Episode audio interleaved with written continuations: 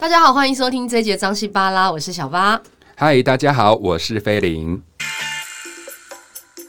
坐在我对面这一位菲林，他是我的高中同学，对，欸、同社团的朋友。要挟我们已经二十五年了耶，对，认识二十五了，超过我人生岁数一半嘞，有点夸张，真的真的，我们认识二十五年，我们有四分十。之一世纪的交汇，真的耶！我的妈呀，这四分之一的世纪真的很多故事可以聊。其实菲林以前就是我广播社的朋友，那为什么这次我们在创业系列这个节目里面会想要找菲林来？是因为他其实已经创业很久的时间。对，我创立的这个。工作室事实上是叫做起飞文创，嗯，我们有个品牌，它叫做梳洗巷。那梳洗巷是在各个老台北的老城区游游艺游走这样子哦，希望能够找到老城故事跟大家分享。对啊，我觉得蛮酷，是你好，哎，是几年前你在那个迪化街那边找了一个房子。就开始了一个比较实体的工作室的概念，对不对？对，二零一六年的时候开始的，五年的时间，已经五年了。对，一下子黄，人家说人家就是在创业的时候都是要用五年计划或三年计划嘛，然后。一转眼五年前的事了，然后五年前创业到现在有了一个阶段，然后来上小八的节目来分享我这五年来的过程，跟希望能够在未来五年的时候，我们要做些什么事情，或在创业的时候要做做一些什么样子能够有互动的事情。其实这个时候正是一个蛮大的一个转捩点。对，对，我记得那天我在找我要访问谁，然后我想到菲林的时候，我就跟他讲说：“哎，菲林，我会邀请来我的节目。”他就说：“哦，刚好。”我这个时间点很适合来聊这个话题。我说怎么了吗？他说没有，有节目里面再告诉你。所以 其实我跟大家一样，我也不知道我们等下会听到什么。我完全不知道，不然见招拆招。以我们以前的个性来看的话，都没有在写脚本的。对。不过我很想知道，其实你当初创业的原因是什么？这一段其实我一直没有很很深入跟你聊过，怎么想要创业？你还记得吗？我三十岁的时候有做了一个摄影展，对对对。其实那个时候我的背景跟小巴其实是一样的，我们都是传播系毕业的，对对对。然后我是福大传播，后来读台艺大的应用媒体艺术研究所，对。那一直都是在广电的脉络里面，当然我们。的个性，或者说在未来工作的规划里面，都会觉得说在传媒界。对对。可是我后来在呃公关公司跟呃杂志社，好有做了一阵子，大概也差不多三年的时间、嗯、到四年之间。杂志社。对，有做了，现在就不便说他的那个杂志社名字。不过那个时候真的蛮疯的，就是在那一个杂志社。那呃，有这样子的一个过程之中，那个时候在学习的内容都比较是偏向于说资讯的会诊跟啊、呃、发布。刚好我们我在当兵退伍的后。退当兵跟退伍前后的网络社群是非常的发达的，嗯嗯，Facebook 啊，后来的 Instagram 啊，嗯、在更早之前是扑浪啦。但是在这个流程的过程之中的创业的脉络里面，我发现我不叫不适合坐在办公室，我实在是非常的害怕在办公室的那个办公桌被。囚禁着，对对，虽然说在公司的表现，或者说在跟公司的互动上面，其实都是没有问题的，也绝对不会是呃公司紧张，或者是说有一些不妥的情况，对，反而是身体出了问题。对，所以三十岁的时候，我就决定要给自己一个生日礼物，第一个就是我要办摄影展。我以前很喜欢摄影的，但是我觉得我跟我自己在独处的时候。一台单眼相机能够让我能够放松的状态，然后去不同的地方，对对，就把那个二十岁到三十岁的风景给他拍下来。哎、欸，我记得那时候我们高中的时候，我那时候还没念名传，所以我还没有接触摄影。可是菲林就已经有相机在帮大家拍照，我还记得留了好多张大家高中很挫的照片。对，因为我告诉大家，如果你啊有会摄影的技巧，尽可能把他们捕捉起来，你可能在一两天内，或者是一个礼拜、两个礼拜、一个月，是没有任何感觉那些照片带给你什么样子的魔力。但是呢，二十五年后，有人要对你有一些比较呃出糗的照片，或是出糗的是要跟你公布的时候，你就说。你二十五年前的一些东西在我这里哦，这就是资讯累积后，你一到了一个程度之后 就。好啊，小八，你就来给我看看这样子。告诉你，让大家看看没整形前的样子，没有啦，我也没有整形。你有整形哦？没有了，我没有整形。可是我印象中你以前就是这样啊，就是长得蛮标致的，真的。嘿啊，因为那个三十岁的摄影展的整理，其实我在过程之中在介绍每一个风景，其实在跟大家回顾说，我三十岁前的时候，我到底做了什么样的事情？我觉得我在这个过程之中，我的人生追求到底是什么？是。大家都在说追梦嘛，那时候练习曲环岛，大家一直环岛，然后有钱的就搭个火车，然后或者说是搭客运，高铁也可以环岛嘛，好，环到台高雄，然后再搭那个客运。那我有很多朋友都走路，用走路的耶，环岛了一次、两次、三次。我直到今去年年底的时候，我才第一次用火车环岛。哇，好棒！我第一次环岛，可是三十岁那个时候，我其实在寻找自己。究竟是谁？我的未来是什么？是三十岁的男生跟女生的状态是不一样的。三十岁的男生是非常的，你三十岁就有个成绩，三十而立了，想不到 那个时候的紧张。然后在工作上面，我一直觉得我不适合在办公室，然后种种压力，我的那个在喉咙到我的。就喉咙这边、脖子这边有一些问题，然后我去开刀。呃，也因为有一趟去日本的旅行，让我决定放下，然后决定要创业。这第一个，第二个就是要做摄影展，然后再来就是呃，开始以接案的方式过生活。那个时候工作室就成立了，然后一直到二零一四年的时候呢，呃，我跟我的工作室的伙伴文伟，我们两个人呢就认识，然后就。很多的概念想法其实都很一致的，喜欢在呃老城老屋，嗯嗯嗯，这个或者说沿着河岸的流域里面，能够呃有一些朋友的连结交汇，这样子大家可以一直彼此做一些事情，慢慢的从接案的这个状态变成是一个呃有一个活动发生的状态，一直到二零一六年的时候有了梳洗巷的这一个空间。刚好它的位置就是在大道城霞海城隍庙前的庙前街的巷子里，对对对对，巷子里的巷子，然后开始了一些梳洗巷。我觉得五年前我们有都预想不到的一些事情内容。其实其实我觉得蛮酷的，因为我我跟菲林虽然认识很久，但其实我们在他创业这一段故事，我们并没有曾经花很多时间在聊。那他刚刚讲，其实我很想要回应他一件事，就是他讲了三十岁摄影展，你知道。我觉得菲林给我很大的一个呃 impact，就是他其实用他的生命影响很多人生命，但他不一定他知道。像我，我三十岁也做了很多事情，其实是因为菲林那时候三十岁的摄影展，然后我三十岁出了一本书嘛，其实就是在他看了他摄影展之后，我觉得他给自己留下一个好棒好棒的回忆之后。我觉得，因为他生日比我之前好险，要 不然就来不及了。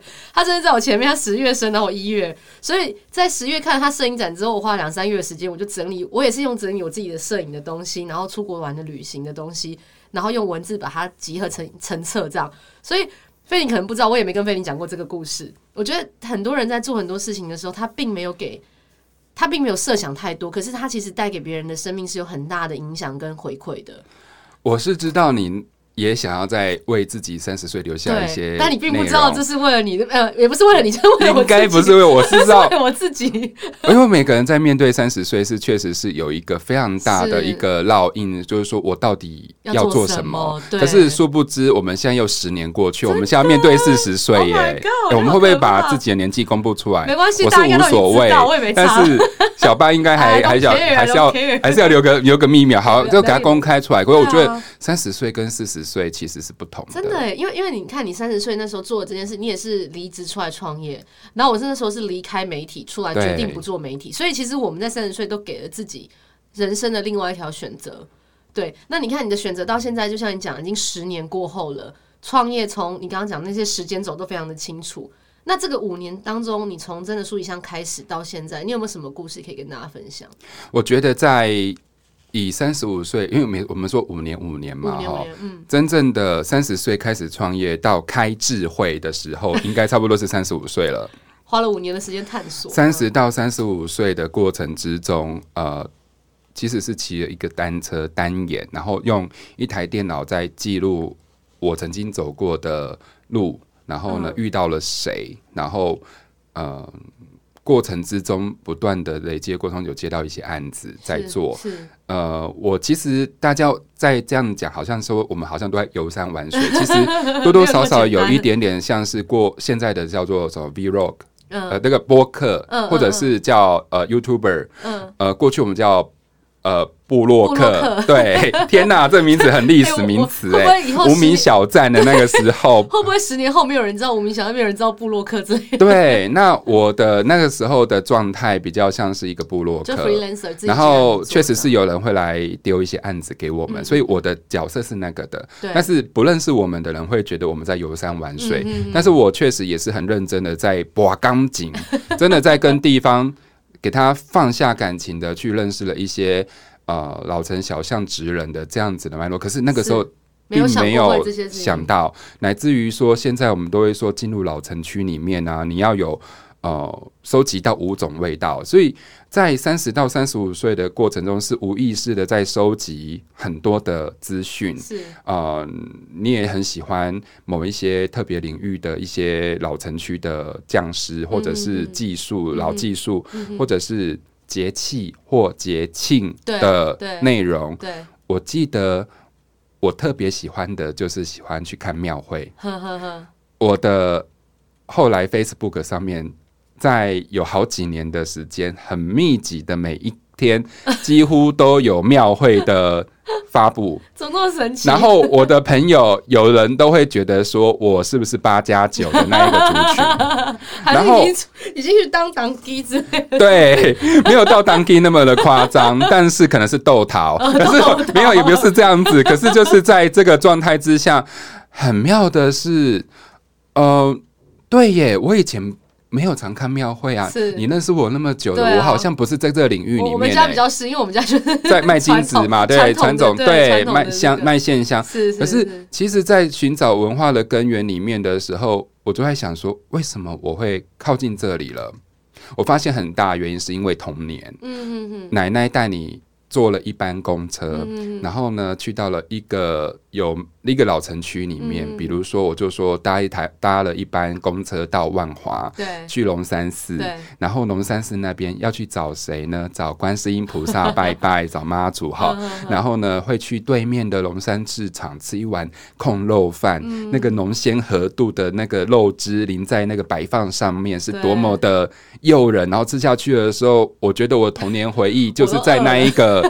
控肉饭上面给焦灼了，因为那个焦那个肉的胶质真的是蛮好的，然后那个味道依稀着还有一种笋丝香，台湾味，没有靠 A B。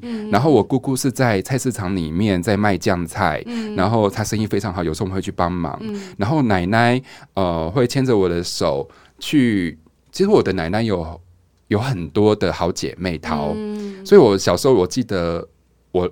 认识不同老城区的姨伯，不是有血缘关系的那一种，是是是，然后亲就是那种邻居啦，都会叫姨伯、姨伯，或是或是阿尚这样子嘛，对不对？然后我发现我现在做的事情，就是等于以前的时候阿嬷在找姨伯的那个过程，懂懂。所以其实你是在把这些记忆都去把它收集回来的感觉，把你以前小时候像像讲，其实你做梳洗像。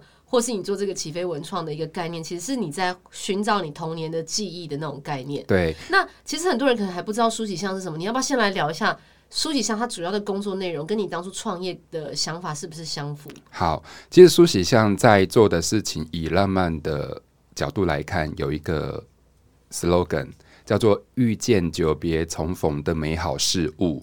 那以理性来说，我们就是在做市集。在做展演、策展、走读、讲座，就是你可以想象说，就是一个比较属于整合行销传播公司的一个脉络，在执行比较属于艺文类别的文化活动。嗯哼哼。对，那在执行的过程之中，我跟呃我们工作室的文伟两个人在面对这样子的内容 content 的过程之中，其实各自都有。呃，我们曾经走过很多的路，很多的点，然后去遇见了非常多的人事物的整合的过程。是是是。所以，如果说以创业的角度来看，呃，游山玩水有时候是一个你的人生阅历啦。是是是。可是你现在把它当做是事业来看的话，你的很多的游艺，好游游走艺术的那游艺的过程之中，其实你要如何把一些人整合起、整合进来，是一件很困难的事情，对不对？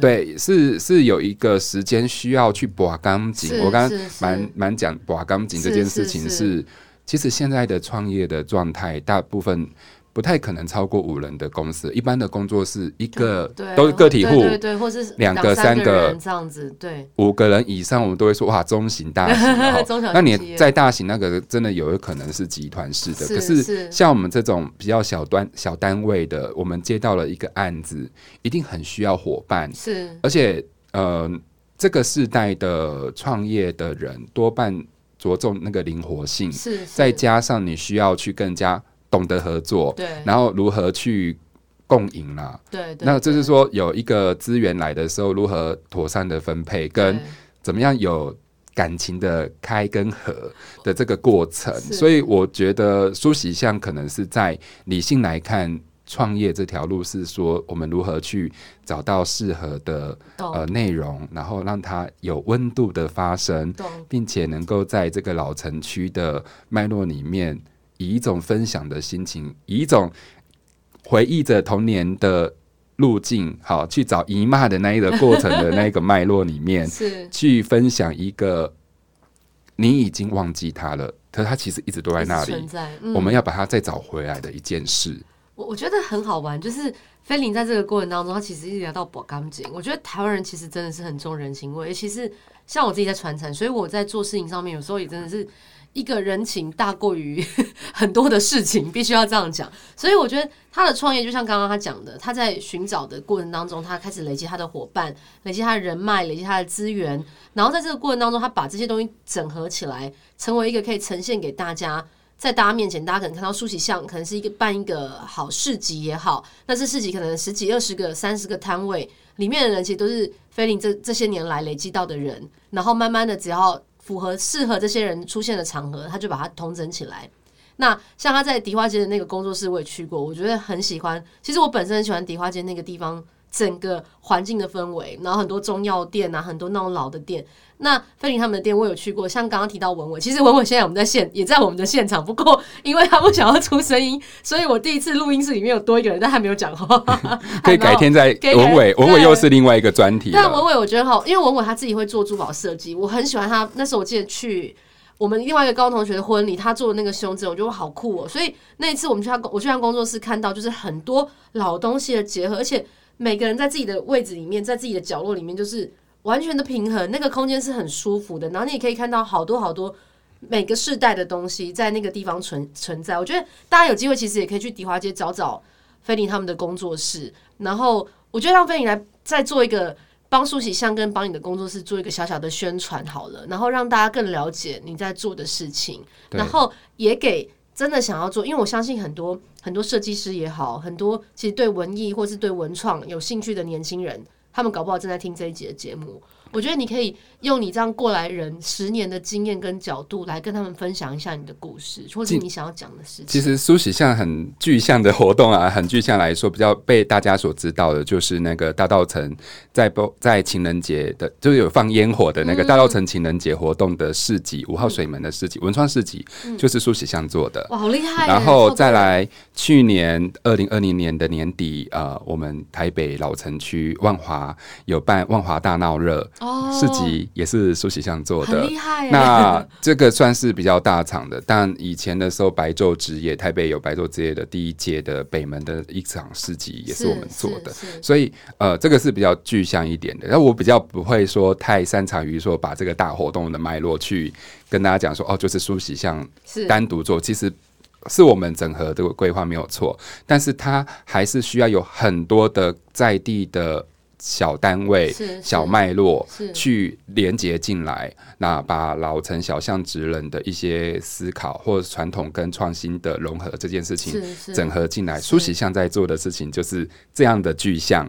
但呃，刚刚提到我们的工作室，苏喜巷的工作室就在城隍庙前的庙前街的巷子里的巷子，好，梨花街一段七十二巷十五之一号。这个位置呢，在过去是。以前我们都有说过嘛，哈，南部就是北港迎妈祖，台北迎城隍。对，以前的那个迎城隍的脉络是。祭典委员会在做处理的，我们那个空间就是过去祭典委员会八将，特别是八将出阵的地方，还有串串咸光饼的地方。那那个地方在出阵的时候，有很多的阿姨会在后面的厨房煮米粉汤、包饭团，然后呢，前面就是八将的城隍护卫的那个八将团在做那个画脸的地方，就从我们那个空间出去的。那怎么会找到这里？其实也蛮妙，很妙哈。所以你会来我们空间的时候，会觉得说，哎、欸，里面有一些传统的在地元素的内容在里面，也有在地的，比如说陈宗信师傅的旗袍，对，有印象吗？有有有。陈宗信祈福，陈宗信师傅跟各位听众朋友介绍一下，他就是聂隐娘的那个衣服，就是他他说他。不是他设计，是他制作的。他他是裁缝师，真正设计是那个侯孝贤的御用美术指导是那个黄文英老师。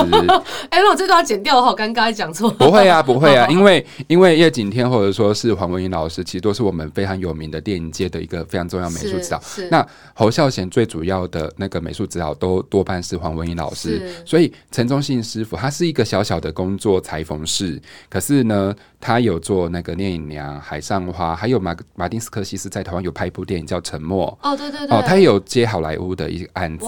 那跟黄文英老师都有连接关系。但想要说的事情是我们那一个空间刚好也就是陈师傅介绍我们这个空间的，哦哦，因为那个时候我们的市集有发展到一个程度了，很需要一个空间来当做仓库，把我们的一些道具，或者是我们就希望有一张桌子，是能够。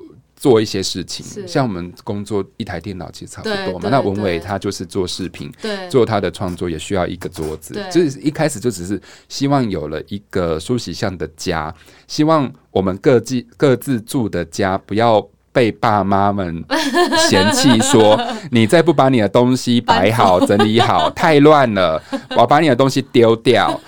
我们就是找到了那一个空间，然后梳洗巷。就从那一个被称为仓库的空间，呃，有历史故事的空间，或者说以前它也是布行的仓库。哦，很酷诶，那个对，所以它有很多你认为迪化街曾经走过的岁月所留下了一些痕迹，然后我们又是在做的是新创，也跟老城区有关系，很自然的不会说想要在迪化街的主街上，反而是在。比较靠近有迪化街在地居民的住家的那个环境是。进驻了，是。其实也有一个意外哦，就是因为我刚跟你讲的那么多的呃，比如我们在里面有做职人创作，对，然后也有遇到老师傅，好旗袍师，好台北的福州派非常有名的旗袍师，对，然后也遇到了有电影的工作室的美术设计的大师，也在我们的那条街上。我会发现到说，大家来逛迪化街，它的魅力究竟是这些商店，还是是因为家屋，是因为家吧？嗯、那我们通常都遇到的是在地的老板，可是我们有没有发现，我们其实很难遇到在地居民？对，对，居民呢？那有没有人去过大稻城的家？这我这我所做我所做的是真的是家，不是那种仿你家的商铺或餐厅哦。我我说的是大稻城的家，去做客过。我发现很多人给我回馈是说，怎么遇得到啊？对，老城区怎么样遇得到这些家好的人？对的在地居民。对，那我们就是觉得。脉络上面就不会是应该是主街的那种商铺，嗯，而是说如何找到回到大道城的家的一个梳洗巷。嗯，那从这个观点出发，开始带大家去。呃，做了一些小活动，是。可是你进入到我们的空间，其实是大稻埕的家的这样子的脉络形象。你可以遇到大稻埕的阿姨，大稻埕的阿伯，大稻埕的老师 傅，来到我们的呃工作室的一个 lobby 的地方，空空那个客厅的地方。对，我记得我上次去的时候，你好像在跟那个就是邻居聊天的概念，那种感觉还蛮有趣的。其实主街跟后巷就产生了非常大氛围不同，是。所以这个是。这个空间是一个蛮大有魅力的地方，对，它有一点点小小落差，可是它又不会有冲突。那我想再请菲林跟大家聊，最后我们节目其实也接近到尾声。什么这么快吗？已经已经要结束了吗？我跟你讲，两个广播室的人靠在一起哦，我的妈呀，就是、一节节目可以聊一个小时，真的是。而且今天很好玩，刚好也是我们第二季的最后一集，嗯，创业系列的最后一集。那我知道菲林，你你那时候我在跟你聊说想要请你来跟我聊创业这个故事的时候，你有告诉我你接下来的有一些新的想法跟规划。然后你可不可以趁这个机会跟大家来聊聊看，经过这十年你的累积之后，你的下一步？十年前的时候，我是以一个影像思考的人。那十年后我要四十岁了，我自己心里面觉得，就是说，我觉得已经不像三十岁的那一种慌张了。四十岁会觉得说，接下来的五年，我应该要留下一些文字。嗯，我觉得文字还是最隽永、最能够留得下东西的一个方式。嗯嗯。那像说出书是不可行的，但是。呃，写下一些东西变得很需要。嗯、呃，四十岁有好多人凋零了，有人说断舍离。嗯，我告诉你，四十岁就是一个你不要断舍离，他就会来找你的一个年纪。嗯，所以我心里面很深的感触就是要留下些什么，嗯、然后记录下些什么。嗯、而因为有过去的十年，所以这些东西应该都要开始朝着记录跟活化的过程。所以我比较会希望在。呃，现在的主要的脉络就是苏洗巷虽然被定位在大道城，其实我们是在淡水河流域的老城区老城区游弋，然后淡水呃新庄板桥，我自己住江子翠，也是在河口的地方，好、嗯嗯呃、艋舺，然后大道城士林也是我们一个很起家的地方，所以透过每个老城区的不同的。呃，青年伙伴团队，大家一起结合起来，有一种像是碎石记，嗯、台北碎石记的概念。一、嗯嗯嗯、月到十二月，嗯、我们老台北究竟有什么样子的呃老的东西即将不见了，是或是有一些新的跨界的东西，我们怎么样子去体验？嗯、提供一个呃进入的方法，嗯、或者说走进不同的老城区的家的方法。好酷哦，听起来就很有画面。呃、当然。这些内容是比较属于企划层面上面的思维的叙述，很难呃用说我现在马上要做一个说什么的活动，什么反正比较比较比较不像是说我要做一个活动宣传，但是属于未来五年的规划上，很诚心的说，我觉得台北有好多的老东西不见了，嗯，我要把它记录下来，并且去做出来，是，或者是说把它重复的，应该说呃。有一种带带有一种浪漫的文艺复兴的概念，比如说迪化街，我们那个家，屋过往它就是八将出阵的地方，对，它也必然的就是已经一九九五年，距离现在也是二十五年前，我们认识那时候，大稻城的八将就没有再出阵了。哦，真的哦，我好希望八将能够重新在我们的空间画联，从我们的空间再度走出去，在祭典的时候能够绕进在老大稻城的这个脉络里面，是我。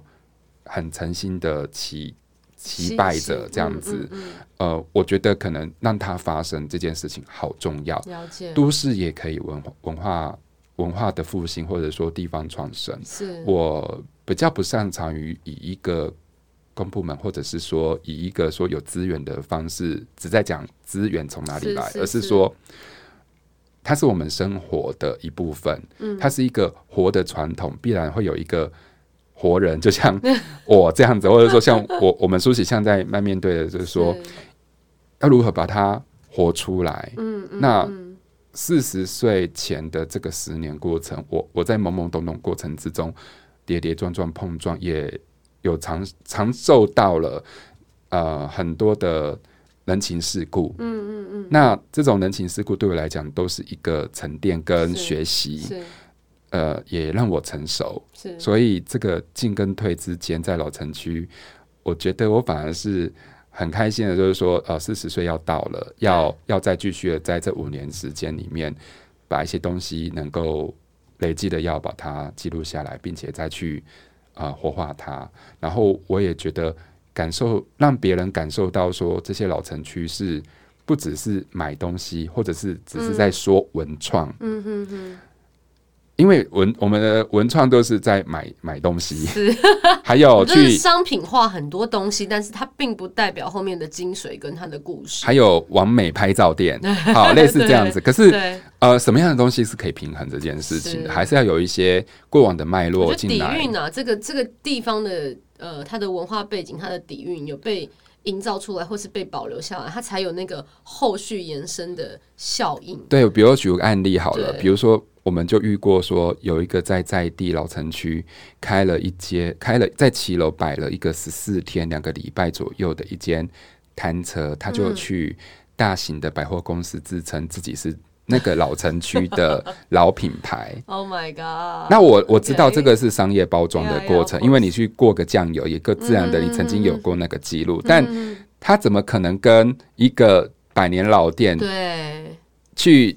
相等于说，我就是那一个有资历的一个底蕴呢？当然，当然，对啊，我就会觉得说，那我们是不是应该要找到底蕴的方法是什么？然后能够让一些呃品牌，或是有想要创业的青年，或者说我们从我们的这几年来的学习过程之中，能够跟他们分享的是，我们可以蹲下来，嗯、特别是在疫情的这段时间，嗯、我们应该要蹲下来。嗯你会很紧张于说，你花了很多钱在疫情的时代里面，好像看不到希望。其实我觉得这一段时间是最多希望的时候。哇，好棒的一句话哦，真的。因为我们必须要去稍微蹲下来去感受。对。呃，你一直在很匆忙的，你忘了有一些事情是需要待人接物，要以情相待的。是。拼光光。很多人流流动来流动去，可是你其实留不住他们。疫情一来，他们都不在了。是，还有走马看花也未必会留下什么。真正会再回来的是关心你的人。是，所以你的店如果真的要能够在这段时间要继续下去，是那些有感情的人，他是会来支持你的。你有没有发现很多的老店，嗯，还是有一些虽然说不不像过去那么多人在，可是有一些有感情的店，珍惜。在地居民的店，他还活活着。可是如果说对有一些文创店就不见了耶。呀，我觉得我觉得这句话很好，因为其实我这几天也在吃了一些那个老的牛排馆，嗯、我们都在想说，现在连锁餐厅这么多，牛排馆这么多，为什么这些这么老的餐厅他们可以走过好几十年？然后我那天去用完餐之后，我完全可以理解，就是刚刚菲林讲的那个故事。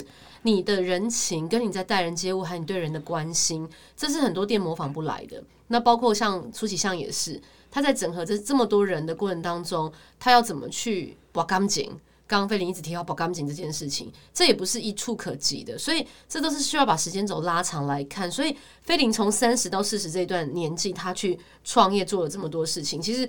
我们其实中间有一段时间很少联络，我们就可能脸书按个赞，或是看他在干嘛。那我们其实今天我我对我来讲是一个很大的收获。我听到菲林这这整个可以把等于是把十年浓缩成三十分钟的概念，是真的很不够。他一直很想加长，但是我告诉你，那个录音是有时间限制的。对，我看他已经在画圈圈了，好好笑，好好笑。嗯、但是真的很感谢他今天来告诉我们，以一个文创者的角度。他接下来想要做的事情，还有他也给了很多接下来想要踏入这个行业的人的一些建议。我觉得大家也都就像他刚刚讲的，不用急，你把时间拉长来看。当你真的立定一个目标，然后你真的拿出你的诚意跟你的真心去面对这些事情的时候，我觉得相信一定会有很好的结果。对，那今天也非常感谢菲林来参加我们这个第二季创业系列最后一集的录影，大家要期待我们张西巴拉第三季的节目哦。我们下周见，拜拜，拜拜。